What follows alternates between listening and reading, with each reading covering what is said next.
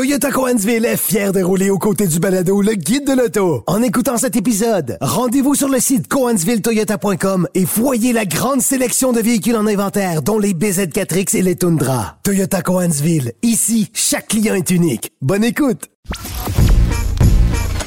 Laissez faire votre clientèle. Entrez directement dans le guide de l'auto. Cube Radio. Depuis, euh, Germain, euh, quoi, un an et demi, deux ans, les invités en studio, en présentiel, se sont fait très, très rares. Il n'y en a pas eu beaucoup, à part Mathieu Roy, qui est tout le temps dans les parages. Hein? On a été chanceux de, l'avoir avec nous. On a été chanceux. Mais là, euh, l'invité qu'on a cette semaine, il est en studio pour une raison bien simple, c'est qu'il est en train de nous juger. Il est en train d'étudier le travail qu'on fait parce que c'est ce qu'il veut faire comme travail plus tard. En fait, il a déjà commencé. Euh, et il, a fait pas moins de quoi, 5-6 heures de route euh, pour venir nous voir ici au centre-ville de Montréal. Oui, exactement. Fait que on parle à Vincent Harvé euh, et il y a déjà sa plateforme web sur YouTube. Ça s'appelle On roule au lac. Vous aurez deviné d'où il vient. Salut Vincent. Bonjour Antoine. Bonjour Germain. Salut Vincent. Bon, alors Vincent est avec nous aujourd'hui pour parler du métier de euh, journaliste ou chroniqueur automobile. Moi, je préfère toujours dire chroniqueur automobile parce que du journalisme, c'est un métier. On en fait aussi, on en fait un peu, on, mais est dans la chronique. On est dans la chronique, c'est ça. Et, euh, et euh, bien évidemment, moi, la première question que j'ai pour toi, et toi, tu en auras pour nous aussi, qu'est-ce qui t'a amené à vouloir faire ce métier-là? Parce qu'il faut mentionner aux gens, excuse-moi, que tu as 18 ans. En fait, j'ai toujours eu la passion de l'automobile, autant par mes parents qui ont un garage de mécanique que par juste être toujours dans le monde de l'automobile. Puis, je, tu sais, veux, veux pas, on voit les, les gens qui sont, euh, qui sont dans le métier, on voit qu'ils essaient plein de voitures. Qui, en fait, c'est des tripes de chars à la base. Ouais. Donc, euh, c'est sûr que à partir de ce moment-là, moi, ça m'a ça vraiment donné le goût. Puis, euh, j'ai toujours été un, un amateur, finalement, finalement, de médias. Donc, autant la radio que la télé. Donc, ça m'a vraiment, là, c'est quelque chose qui est venu me chercher, puis ça, ça m'a donné le goût. J'aime ça parce qu'il nomme à 18 ans les deux médias les plus traditionnels qui, euh, qui sont un petit peu euh, euh, à l'opposé de, de, des jeunes de 18, 20, 22 ans qui sont sur des plateformes sur numériques. TikTok, ouais, c'est ça. Voilà. Où j'ai bien de la misère à mettre le pied. Là. Mais, mais oui, oui, c'est ça. Évidemment que le métier de journaliste automobile ou chroniqueur automobile a changé au fil des années et qu'aujourd'hui, tu ne peux pas te contenter que de faire, par exemple, que de l'écrit dans un journal en papier. Parce que. Il y a que très peu de gens qui, qui, qui... Ben, il fut une époque où c'était ça la règle. Et il y a encore quelques personnes qui, euh, qui adoptent cette, euh, cette manière-là. On peut penser à Éric Lefrançois, à la presse, qui, lui, ouais. a ses chroniques hebdomadaires dans la presse exclusivement et euh, s'en sort, s'en sort très bien depuis des années de, de, de cette manière-là. Mais, Mais c'est de des, plus en plus rare. Des gars comme Éric, à Ouais. l'échelle canadienne, tu comptes ça sur les doigts d'une main. D'une seule main, oui. Il y, y ça. en a, il y en a pratiquement plus, alors qu'à une certaine époque, c'était c'était complètement, complètement autre chose. Vincent, euh, Uh, tu as déjà commencé à faire de la chronique automobile. Explique-moi un peu ce que tu fais, toi. En fait, euh, comment ça fonctionne? Ben, tout simplement, j'ai deux types de, de chroniques que je fais, en fait. Autant écrit euh, sur mon site web ou, di- euh, ou ma page Facebook ou directement en vidéo. Euh, je fonctionne avec C'est les... le moment de nommer ton site web puis ta page YouTube. Ça apparaît au bas de l'écran, C'est ça. Antoine. Donc, euh, c'est onroulaulac.com, donc euh, ma nouvelle plateforme que j'ai créée. Euh, donc, c'est comme ça que je fonctionne. Moi, j'y vais avec les concessions dans ma région euh, qui me prêtent des véhicules qui sont quand même, veux, veux pas, ils, euh, ils me permettent en fait de pouvoir essayer Ils un sont véhicule. généreux avec toi, surtout, surtout à une époque où il n'y a pas d'auto en inventaire. Ouais, ouais, ouais, ouais, Exactement, c'est assez difficile, mais euh, on, on fait avec ce qu'on a finalement. Euh, c'est clair que j'ai vraiment la chance finalement d'être aidé par les concessions qui me donnent un coup de main autant par euh, ma région finalement de Chicoutimi ou directement là euh, de Québec, c'est BMW qui ont pu me prêter des véhicules. Donc un peu toutes les concessions m'aident finalement à, euh, à, à avancer dans, dans ce métier-là. Et toi, tu as, une, tu as une chaîne YouTube, donc tu vas, euh, tu vas tourner des vidéos avec les véhicules. Tu as une équipe qui est, avec toi. Euh, J'ai vu des fois que tu as un collègue euh, qui, t'accompagne. Comment ça fonctionne de ce côté-là? Exactement. Dans le fond, moi, j'ai une équipe de production. Donc, on est, euh, ben, en fait, j'ai mon monteur vidéaste là, qui est avec moi, qui, est toujours là lors de la journée puis qui s'occupe de tout ce qui est montage vidéo. Ensuite, il y a moi qui m'occupe de tout ce qui est préparation avant l'émission. Donc, les, le- les recherche euh, le véhicule, c'est moi qui va le trouver. Puis j'ai mon collègue là, qui va être là sur le tournage, qui va être, euh, qui va être avec moi finalement. Co-animé, là. Oui, exactement. Mais évidemment, euh, tu fais ça par passion pour le moment. Il n'y a pas de revenus nécessairement qui sont associés à ça. Puis euh, c'est pas évident d'aller chercher des revenus sur des plateformes numériques comme YouTube, Facebook non plus. Donc, comment est-ce que tu entrevois ton futur dans ce métier-là? Parce que j'imagine que tu jettes un regard sur euh, tous ceux qui pratiquent le métier au Québec, puis il y a différentes façons de le faire, évidemment. Euh, mais tirer son épingle du jeu aujourd'hui, euh, c'est difficile. Exactement, c'était assez difficile, mais lorsqu'on va chercher les bons points puis qu'on va essayer d'aller chercher les meilleurs, en fait, qui sont actuellement euh, en place, là, par exemple Antoine ou, euh, ou du côté, mettons, de RPM ou quoi que ce soit, ben, on va aller chercher les éléments clés et euh, à quel endroit les gens finalement ont pris étudier ou quoi que ce soit. Fait qu'on va vra- je vais vraiment essayer d'aller chercher le plus d'éléments possible pour me, me permettre finalement de rentrer dans ce monde-là. Puis, est-ce que tu est-ce que tu t'es déjà posé la question, mais qu'est-ce que ça prend comme, comme, comme étude, comme euh, background Parce pour que c'est pas ça? nécessairement un chemin en ligne droite, là, Ben, il y a- loin de a- là. là. Je, peux te dire, parce que évidemment, on se connaît tous dans le domaine, Oui. il y a personne qui a Mhm. pris le même chemin. À là. peu près. Il n'y a ouais. personne qui a À pris le même près. chemin. Et, et ceux qui ont étudié en journalisme traditionnel dans le but de faire ce métier-là se rendent compte que tout ce qu'ils ont appris à l'école, mettez ça de côté parce que le métier, c'est complètement autre chose. Ouais. Fait que, euh, que c'est sûr que d'essayer de te baser sur des, de, de prendre des études là-dedans, euh, c'est assez difficile. Exactement, parce que comme tu l'as dit, il n'y a personne qui, qui a la même étude. Il y en a que c'est en, en écriture, il y en a que c'est en langue, il y en a comme toi, c'est en business automobile, si je me Ouais, trompe pas. exactement. Il y en a qui en ont pas d'études aussi. ouais. ouais, des fois, ça paraît ça. Mais bon, ça, c'est un autre sujet. mais, euh, mais, euh, mais non, non, c'est sûr qu'il y a des gens. Écoute, Benoît Charrette, c'est un gars qui a étudié en, en éducation physique. oui, qui était, qui était en- enseignant. tout Il a été simplement. enseignant. Oui. euh, Daniel Ruffiange aussi a ce, ce- ce parcours-là avec le volet histoire. Il, est, Ouais. il, il a été, euh, il a été enseignant et c'est, je ne sais pas si on peut utiliser le terme, recyclé en journaliste euh, automobile pour la deuxième portion de sa carrière. Donc, il n'y a pas de, de, de chemin euh, linéaire comme je pourrais dire, si, si si tu veux devenir électricien, ben, tu vas suivre ton cours en électricité, puis après, tu deviens électricien, puis ça s'arrête là. Tu sais, Jacques Duval, du plus loin qu'on puisse euh, reculer, Oui. Jacques Duval, c'est un disque jockey, c'est un animateur de radio, c'est un grand connaisseur de musique française. Oui.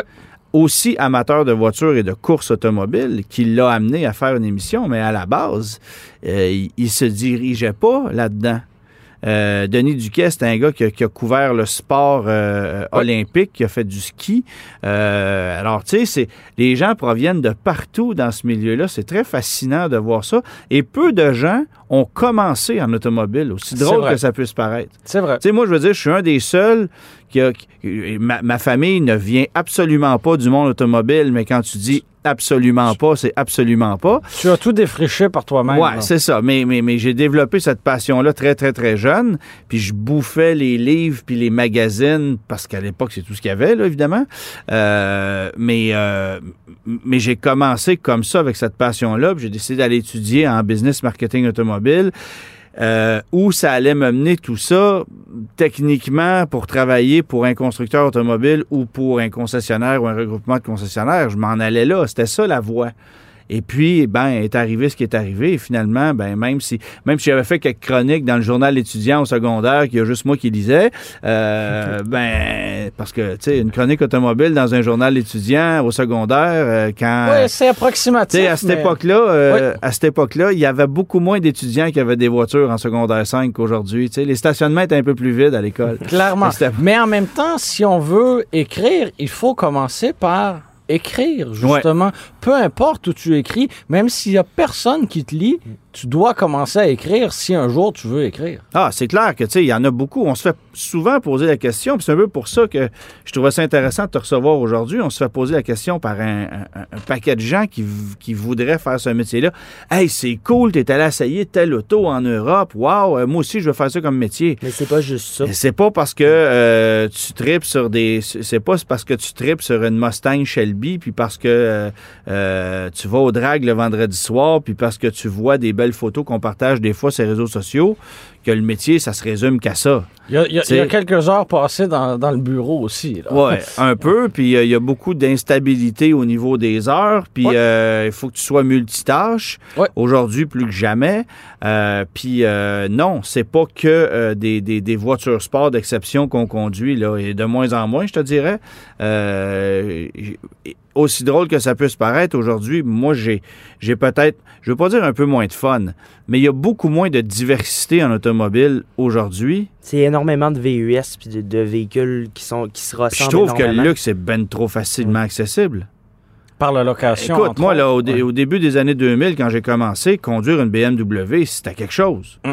Aujourd'hui, euh, regarde, tu as 18 ans, puis tu as eu accès à des voitures BMW, Mhm. puis tu commences dans le métier.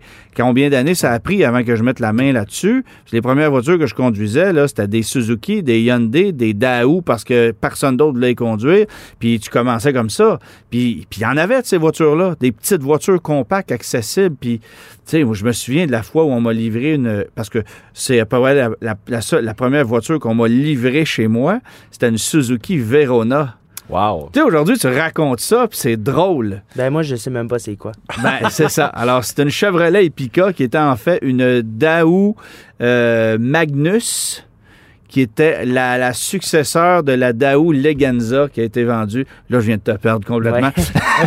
C'était une berline on ne peut plus générique. Ah oui, absolument. euh, Du absolument. format peut-être d'une Malibu, hein, on, Ouais, peut, on la comparer, qui avait une mécanique euh, C'est un six cylindres en ligne. donc pas un V6 Non, c'est ça. C'est un- c'est une voiture très. euh, dans le jargon, on appelle ça une voiture bâtard. Puis on ne l'a pas Ouais. gardé longtemps. Puis bref, ça n'a pas été des autos très fiables non plus. Très, mais bref, c'est des, des- des trucs que j'ai pu conduire qui étaient très, euh, très curieux. Tu sais, Euh, une PT Cruiser décapotable, ben, aller chercher ça, le turquoise, c'est assez spécial. Bref, C'est que- rare de voir maintenant des véhicules qui n'appartiennent pas à un segment clairement défini. ben, tu sais, il y, a- il y a une variation sur un même thème dans les VUS. Là, Oui, oui, oui, mais ils appartiennent tous à une catégorie où il y a C'est 5, ça. 6, 7, 8, 10 joueurs. Mais d'avoir des véhicules un peu uniques Ben, comme un vois- PT Cruiser cabriolet, c'est un peu spécial. là. Écoute, on était, on était excités cette année de voir l'arrivée d'un nouveau segment. Oui. Qui est celui du Ford Maverick puis Mhm. du Hyundai euh, Santa Cruz. J'ai l'impression que ce segment-là va grossir un peu aussi. Oui. Mais c'est un nouveau segment qu'on voyait débarquer. On voit pas ça. Ce qu'on conduit, là, c'est des VUS, des berlines, De moins en moins. de l'électrique, puis des, des pick-up. Ouais. Aujourd'hui, c'est pas mal ça. Puis les beaux, oui, oui, des sportives d'exception, puis etc. Mais euh, des voitures accessibles, traditionnelles, et, et- et qui plus est à boîte manuelle, t'en as plus. Il y en a de moins en fait que moins. le métier a changé énormément parce que l'offre a changé, parce que la façon, puis parce que l'accessibilité au véhicule a changé. Euh, Aujourd'hui, là, tu peux te financer une voiture de luxe en deuxième Ouais. chance au crédit, puis il n'y en a pas de problème. Puis je veux dire, tout le monde a accès. Du Ben même les, les marques de luxe vont ont nivelé vers le bas aussi. Là. Tu sais, quand on regarde un BMW X1, euh, qu'est-ce qu'il y a de, de luxueux ou de prestigieux là-dedans, à part le logo? Pas grand-chose. Ben, c'est ça. là. Ou Pas Mercedes avec le, le gamme A, c'était- pour avoir un, un marché qui va être plus accessible Ah ouais. au niveau du, des gens finalement. Ben, en fait, les, les premiers qui ont joué cette carte-là, puis ça s'est un peu tourné contre eux, c'est Acura. Euh, une EL, là, euh, je- on Ouais. s'entend, là. Ouais. euh, bonjour le prestige. On n'est pas loin d'une Civic. Moi, bien qu'une Cadillac Cimarron dans les années 80, euh, on n'était pas fallait avoir de l'imagination pour penser qu'on était dans un véhicule de luxe, mais ça, c'est une autre histoire.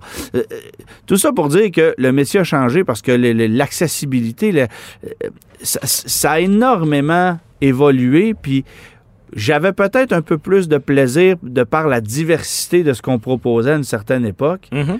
Euh, puis aujourd'hui, bon, il y a évidemment toutes les contraintes. C'est-à-dire que euh, je suis pas du genre à peser mes mots, là, mais j'arrive, bon, euh, évidemment, euh, j'en parlais juste un peu plus tôt, j'arrive du lancement du Jeep Grand Wagoneer. Ouais.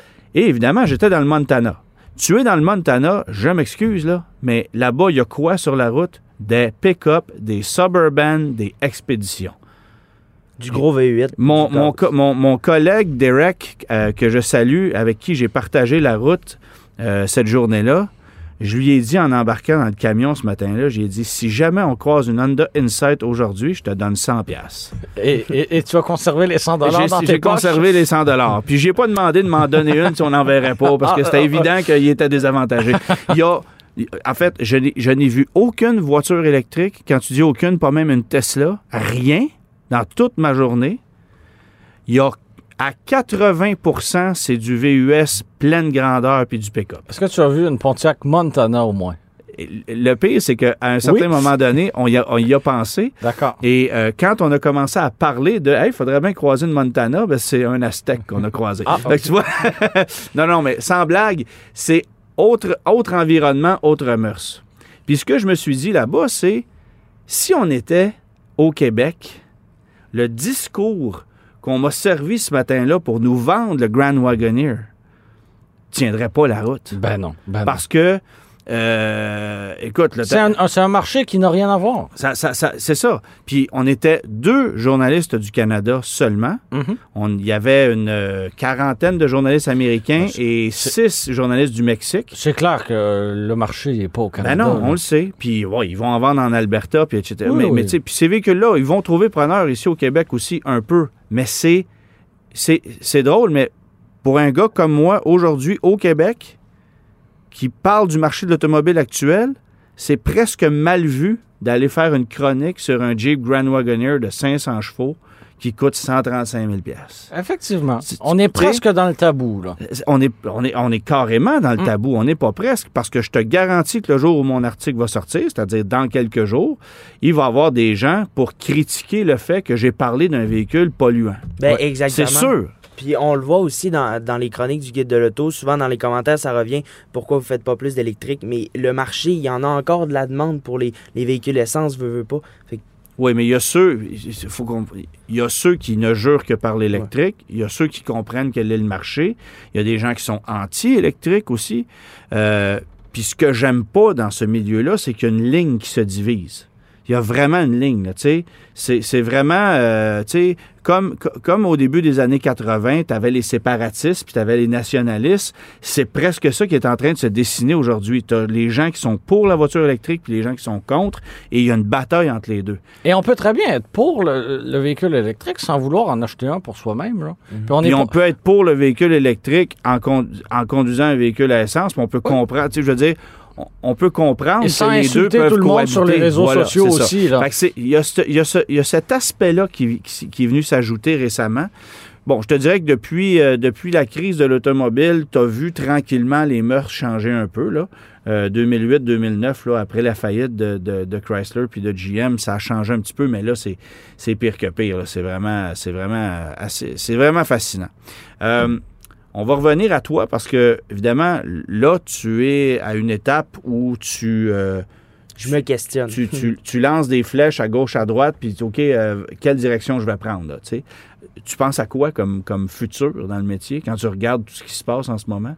D'abord, qu'est-ce qui t'attire? Qu'est-ce qui te tente le plus? Puis vers quoi tu as envie de te diriger?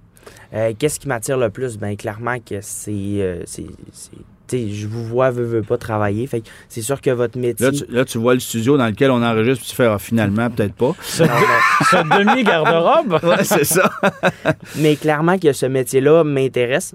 Donc, c'est sûr que j'essaie de plus en plus de, de faire en, en tout ce qui est en mon pouvoir pour être capable de me rapprocher. Tu sais, comme là, c'est un- déjà un bon avancé. J'étais avec vous euh, en studio, donc c'est quelque chose qui, qui me tient à cœur aussi. C'est tangible, c'est concret. Tu vois les micros, tu vois la console. euh, tu sais, c'est- c'est- J'étais avec vous autres aussi. Ah, ça, écoute. Ça nous fait bien je me plaisir. pince chaque jour, moi. Non, non, non. ah non, je comprends. Je comprends parce que euh, j'ai cheminé de la même façon. Moi, j'étais Jacques Duval à l'époque, puis il demeurait pas loin de chez moi, puis j'allais cogner chez lui. Je l'ai raconté à quelques reprises, cette histoire-là. Mais fait que je comprends un peu le, le- je comprends un peu le, le phénomène, sauf qu'aujourd'hui, ça a tellement changé. Tu sais, c'est ça l'affaire, c'est que moi, à une certaine époque, je rêvais. Je te dirais même que le jour où j'ai commencé à faire de la télé avec Pierre Michaud, je détestais ça. Je n'aimais pas ça, vraiment pas. Moi, j'étais à l'aise dans l'écriture. Parce que c'était nouveau, puis tu en avais jamais Parce que c'est pas ce que je cherchais, pas du tout. Mais le métier a tellement changé. La, la radio, c'est un médium que j'aime beaucoup, mais le métier a tellement changé qu'aujourd'hui, il faut, faut, faut que tu te démarques en étant multitask. Puis la, la t- la télévision a l'avantage de donner une, une certaine notoriété aussi. Ah oui, mais attends, là, les réseaux sociaux aussi. Oui, oui, Euh, Tu sais, euh, les, les chroniqueurs automobiles les plus connus en Amérique du Nord, c'est des gens qui sont pas à la télé. Non. Doug DeMuro n'est pas à la télé. n'est pas à la télé. Il a une chaîne YouTube avec euh, je sais pas combien de millions de personnes qui le, qui le suivent assidûment. Ben, c'est ça. Tu sais, nos amis de chez Throttle House, par exemple, sont connus euh, aux États-Unis presque plus qu'au Canada. C'est Oui. des gens qui ont, qui ont un- euh, ils, ils publient une vidéo, puis c'est 6, 800 000, 1 million, Mm. 1,5. euh, c'est incroyable, là, le... le, le, le- le- je- Le je- barème de le- gens. Exactement, merci de me. Je m'en allais dire le reach. mais euh, c'est incroyable la quantité de personnes sont capables de rejoindre avec une plateforme comme ça, ce qui est impensable C'est avec. C'est pas le seul duo au Canada. Il y a les Straight Pipes aussi. Oui, qui- exactement. mais qui- qui vont chercher de la clientèle américaine. Oui. Alors que,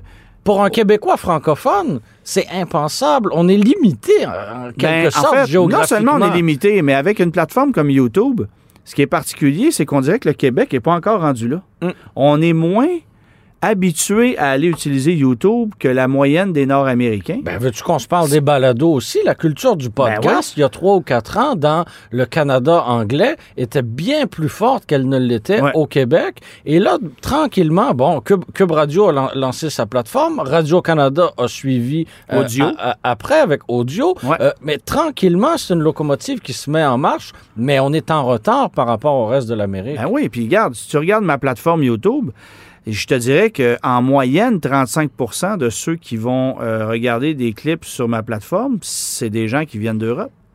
Donc, est-ce que tu aurais intérêt à avoir un petit accent pointu? Euh, non, mais ce qui, est, ce qui est paradoxal, par contre, Oui. c'est que les gens qui sont d'Europe, oui, particulièrement les Français, eux, ce qu'ils veulent voir, c'est des essais de Jeep Grand Wagoneer, de Cadillac Escalade, de Yukon Denali, de Parce que c'est ça. exotique pour eux. parce que c'est exotique pour eux. Alors qu'ici au Québec, ce qui marche, c'est des essais d'Ioniq 5 puis de Tesla de Model Prius 3. Prime. puis, euh, Exactement. ouais, ouais. Fait que c'est drôle de.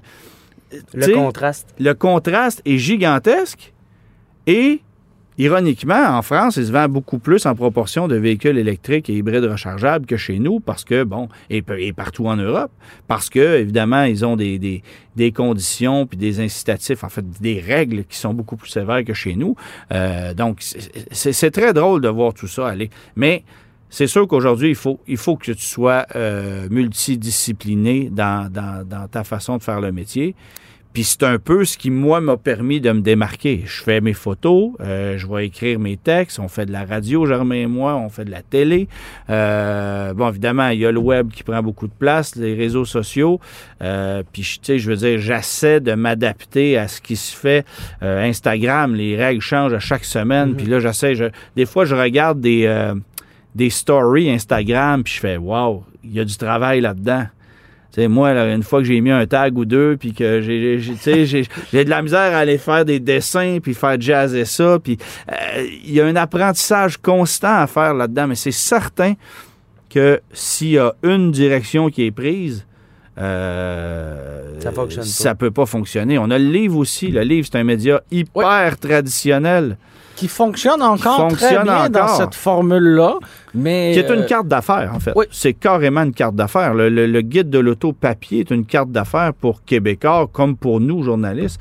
Alors, c'est... Mais, mais, reportons-nous, je sais pas moi, euh, au, milieu des années 80 où il y a, euh, euh, c'était la- l'almanach de l'automobile, le guide de l'auto, euh, des chroniques automobiles dans les grands quotidiens, ça. s'arrêtait là. Si tu voulais devenir journaliste automobile à ce moment-là, c'était euh, c'était complexe. Maintenant, qu'est-ce qui t'empêche de créer ton propre site web, de créer ton propre média et de développer ça par toi-même? Tu, tu- tu- tu vas bûcher, c'est sûr. Tu vas bûcher parce que, parce que évidemment, il y a plus d'offres. Donc, il Oui. faut que tu te démarques. Il faut que tu ailles chercher une crédibilité. Mais... Oui, et ça demeure l'enjeu. Mais il y a Mais- des possibilités. C'est pas un métier Mais aussi inaccessible Oui. qu'à une certaine époque. Parce qu'en 1985, si tu voulais créer un livre, euh, attends, là, t'es mieux de te lever de bonne heure, là.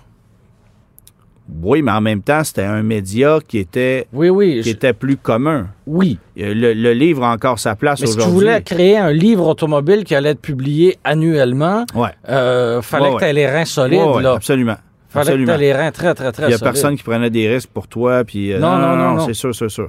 Euh, mais, mais la télé même, la- bon, il y a eu quelques émissions de télé euh, qui ont été faites dans les années 80-90 en automobile, mais c'était rare. tu sais, C'était pas. euh, Puis la télé, encore aujourd'hui, bon, évidemment, RPM est là depuis longtemps. Euh, Presque 25 ans. mais c'est ça. Mais, mais je veux dire, il y, en, il y en a eu des émissions de télé sur TVA, sur Radio-Canada aussi. Mhm. Prenez le volant était revenu à une certaine époque, à la fin des années 90, avec Jacques Duval et Michel Barrette, si tu te souviens. Mhm. Euh, non, tu t'en souviens pas. Non, Euh, mais je, sais ce que c'est. mais, euh, mais, mais bref, c'est ça. Fait que euh, les médias aujourd'hui, c'est très, très, très particulier. Puis je me souviens, moi, quand j'ai commencé, le web commençait. Et j'ai commencé sur le web. mais c'est juste une mode, ça, le web, ça va passer. C'est exactement ce qu'on me disait. Ben oui. C'est exactement ce qu'on me disait. C'était pas sérieux. Tu fais pas de. Tu t'écris pas dans un journal, tu fais pas de la radio, tu fais pas de la télé. Bah, ça nous intéresse pas. Ouais. C'était carrément ça. On était visionnaires, hein? Ah, ah, ah, Les alors, gens puis, étaient puis je me suis fait dire ça pendant 5, 6, 7 ans. Des compagnies euh, comme Mazda, comme Chrysler refusaient de nous prêter des véhicules parce qu'on était que sur le web puis c'était pas sérieux. Puis aujourd'hui, le web, c'est un média traditionnel. Ben oui. Fait que c'est, dire à quel point le métier, euh, le métier a changé. Tu sais, Toi, t'as en- commencé comment, Germain? Ben, en, en- en fait, euh, tantôt quand je disais si on veut écrire, il faut commencer par écrire. Ouais. Euh, je suis assez vieux, entre guillemets, je dis ça pour Vincent, pour, pour avoir connu les forums. Donc, euh, Je te dis ça, Vincent, comme ça, mais c'est rare que- qu'il y ait cet avantage de pouvoir dire ça. jamais Fait que là, il s'en avantage. profite. Il en profite. là. non, mais je suis assez vieux pour avoir connu les forums de discussion. Donc, Ouais. a- avant que Facebook prenne cette, ce volet-là, j'étais très actif sur des, des- des forums automobiles. Puis j'ai vu tranquillement que euh, le, le- L'intérêt pour la recherche, l'intérêt pour la rédaction, euh, les, les- les voitures anciennes se développaient, puis je trouvais que j'écrivais pas si mal, puis on me l'avait on, on me l'avait fait remarquer euh, de, de à, à quelques reprises. Et euh, notre notre ami Benoît Lavigne euh, s'occupait d'une revue automobile euh, pour un club automobile euh, imprimé en noir et blanc quatre fois par année. Euh, c'est tout juste si c'était pas broché en haut à gauche là. Euh, tu sais, c'était imprimé, je sais pas, à 200 ou 300 copies euh, et, euh, et m'avait offert euh, une page dans chaque parution. Puis euh, évidemment, c'était tout sauf rémunéré et j'avais droit, j'avais- droit à une copie. Ah, c'était Quand même? c'était déjà pas si mal. Que mais- tu as conservé?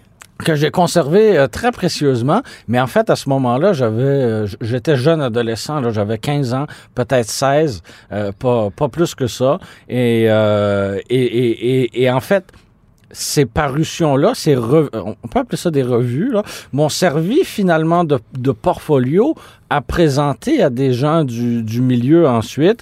Et euh, il s'est présenté une opportunité avec Autoblog, euh, Autoblog Québec, euh, parce que le, le géant américain AOL euh, voulait avoir du contenu automobile partout dans le monde. Mhm.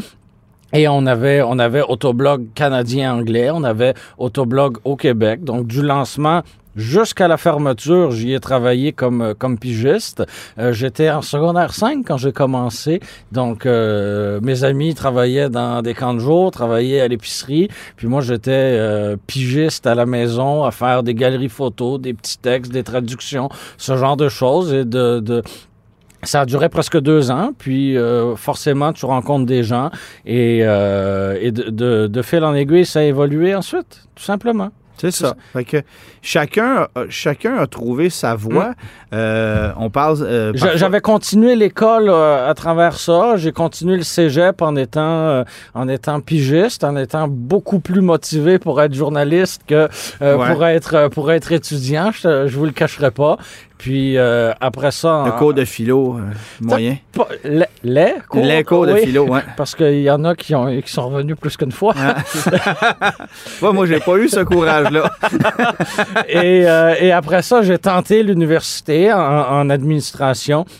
À l'école des sciences de la gestion. J'ai suivi, euh, j'ai suivi quelques cours là pendant euh, pendant un an et demi, puis euh, j'ai euh, j'ai pris la décision de, de, de consacrer tout mon temps au journalisme automobile. C'était un, un sacrifice parce que tu ressors de là sans fameux papier entre les mains, puis tu te dis qu'est-ce qui arrivera ensuite, mais euh, en même temps c'était une opportunité intéressante de Ben ouais. devenir journaliste automobile à temps plein à quoi 20 ans, 21 ans.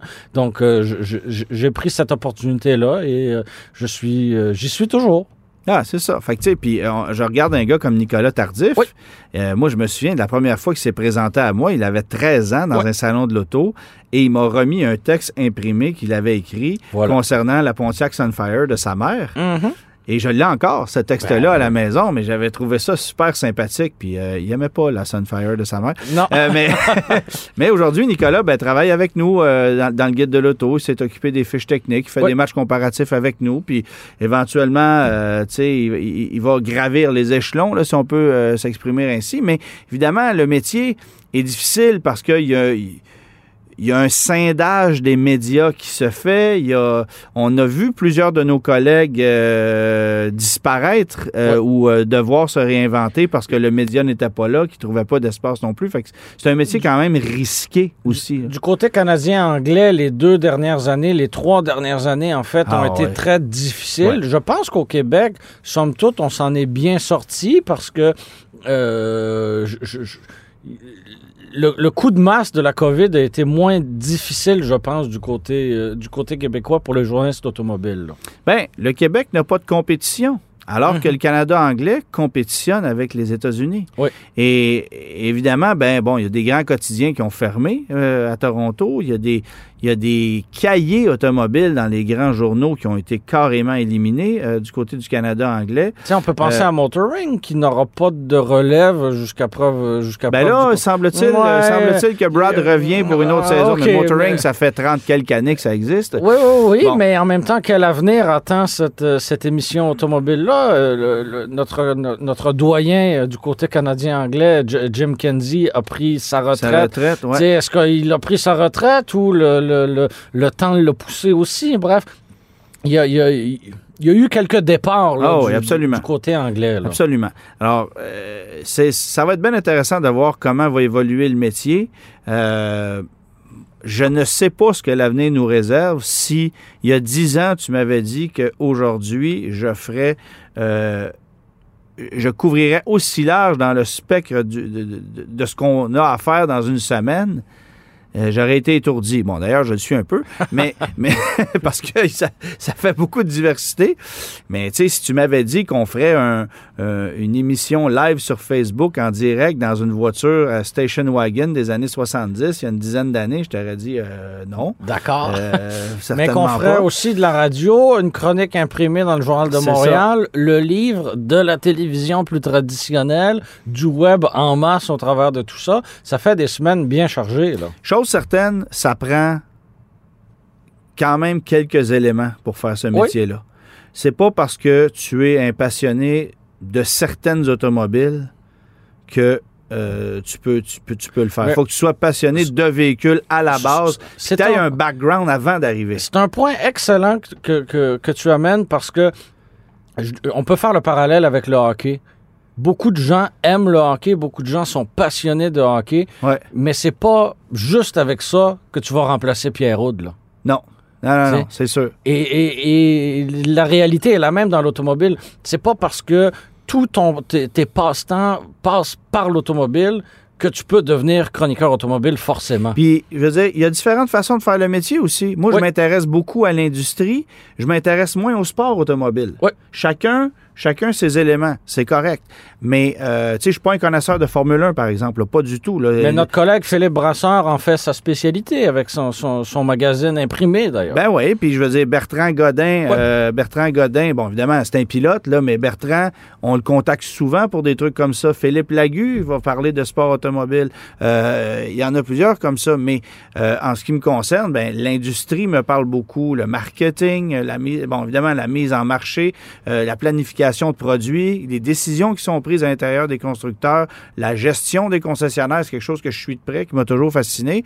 Euh, fait qu'au-delà de, de, de la voiture, au-delà de la tôle qu'on met dans le chemin, euh, il y a tout un monde aussi qu'il faut que, que, que, que tu puisses apprécier. Il y en a que c'est moins ça, il y en a que ça va être d'autres choses, puis c'est correct. Il y en a qui vont se consacrer, on le voit là, il y en a qui se consacrent qu'à la voiture électrique. Euh, ça devient une niche ça, de- suffisamment... ça devient euh, une niche, puis euh, je pense que les salons automobiles euh, l'ont bien compris d'ailleurs aussi. mhm. Euh, tu sais, on le voit, mais euh, mais ça peut pas être juste ah moi là euh, je tripe sur les Mustangs, fait que je vais être chroniqueur automobile. Ça, ça marche pas. Premièrement, il faut que tu sois passionné d'automobile dans un spectre très large. Deuxièmement, il faut que tu te débrouilles en français, c'est un minimum. Que tu sois bon communicateur. Puis ça, ben, je veux dire, tu l'as ou tu l'as pas. C'est, c'est- ça peut s'apprendre, mais euh, tu sais, la passion d'automobile, ça s'apprend pas, ça se vit. Et, et- et je pense Et- qu'il faut dépasser la passion parce qu'il faut avoir aussi ce regard, ce regard critique. Capable de, faire, de prendre du recul. De prendre, de Ouais. prendre du recul et de ne pas juste avoir euh, euh, ton, cœur. qui, qui, qui bat vite en regardant une voiture et d'être un peu, un peu aveugle. là. Il faut être capable de euh, ressortir ce qui ne va pas. Ouais. Donc, il ne faut pas être juste un fanatique de l'automobile. Absolument. Alors, Vincent, on va passer euh, quelques temps ensemble aujourd'hui. Demain, tu vas, tu vas. Bon, là, évidemment, euh, Vincent, ce qu'il vous a pas dit, c'est qu'il est arrivé ici en Audi SQ5, puis que moi, mon véhicule d'essai de la semaine, c'est une Nissan Sentra de base à boîte manuelle. Fait qu'on échange. Fait que si tu avais l'impression que tu allais upgrader aujourd'hui en essayant une voiture plus exotique, euh, désolé de te décevoir, c'est pas ce qui va arriver. Mais bref, euh, on va s'amuser. Puis euh, il y a quelques jours, tu as aussi participé à, à notre, euh, à notre rendez-vous hebdomadaire dans la Grosse Brune. Alors, c'est un autre, c'est, une autre facette du métier. Euh, bienvenue dans ce mer- merveilleux monde de façon officielle. Et puis, on invite les gens à les suivre onrouleaulac.com. Exactement, ou sur mon Facebook. Puis juste avant de, de conclure, j'aimerais remercier énormément Antoine puis euh, Germain de m'avoir euh, invité ici. là. Pour vrai, c'est dans le summum. là. C'est- merveilleux. T'as-tu mis de l'argent dans le parcomètre?